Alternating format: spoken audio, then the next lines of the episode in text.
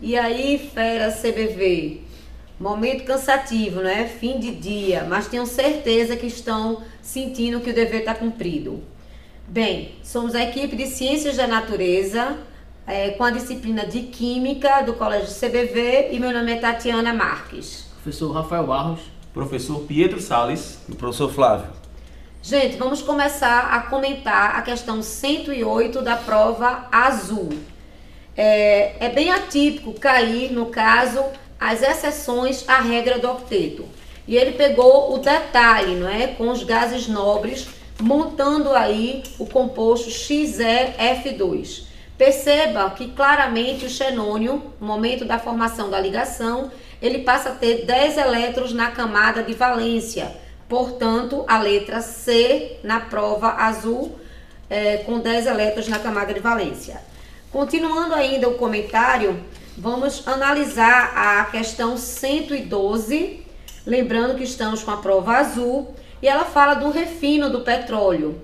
Questão, um assunto muito contextualizado e um assunto que é pertinente, né? Vem caindo sempre nas provas do Enem. Mas perceba que na tabela que ele está fornecendo a você, ele quer especificamente a fração 4, onde nós temos carbono de 4, de, 4, de 14 a 18 átomos de carbono. Por ser alcano, vamos lembrar que quanto maior a cadeia carbônica, maior a intensidade das forças intermoleculares.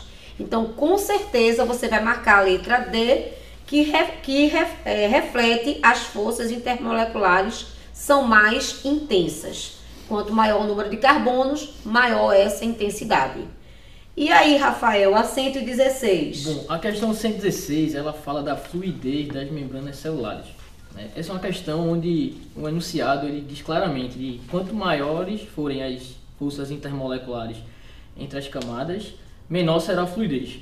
Logo devemos lembrar que em uma cadeia carbônica, quanto maior for o número de insaturações, menores serão as forças intermoleculares. Logo chegamos à conclusão de que em camadas onde apresentam cadeias carbônicas com a, menor, com a maior quantidade de insaturações, as forças intermoleculares serão mais fracas. E se as forças são mais fracas, a fluidez será maior. De acordo com o exemplo que foi dado pelo esqueminha da figura, nós vemos que a estrutura 2 é a que apresentam fosfolipídios com cadeias carbônicas mais insaturadas, o que temos a letra B, né, a estrutura 2 como gabarito. E aí, professor Pietro, o que, é que a gente tem na 120? Pois bem, questão 120, ele fala da utilização de corantes na indústria de alimentos. Ele trouxe aí três compostos, um presente no urucum, outro no tomate, outro na cenoura e laranja.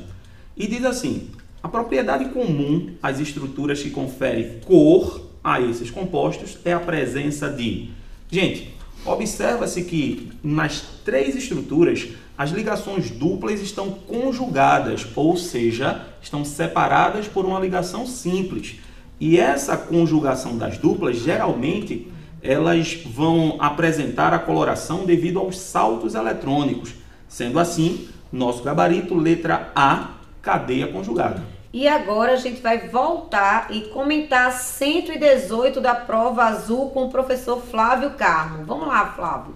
Vamos lá, gente. Aquela questãozinha, né, sobre pilhas. Você deve estar bem lembrado aí da figurinha, né, onde ele deu pra gente uma pilha bastante moderna que é zinco ar atmosférico. Tá lembrado, fera? Bem, vê só. O comando da questão ele fala assim: no funcionamento da bateria, a espécie química formada no ânodo é Pessoal, você tinha que identificar aí quem é o cátodo, quem é o ânodo, como a gente sempre conversou, não foi? Em sala. O grande segredo das questões de pilha do Enem é você começar identificando quem é o cátodo, quem é o ânodo. O ânodo nessa pilha seria o ar, né? Perdão, o cátodo nessa pilha seria o ar e o ânodo seria o eletrodo de zinco. De acordo com a figura, olha como é que é importante de acordo com a figura, está sendo formado no nosso ânodo o ZnOH4 2-. Gabarito da questão, letra E, ZnOH4 2-.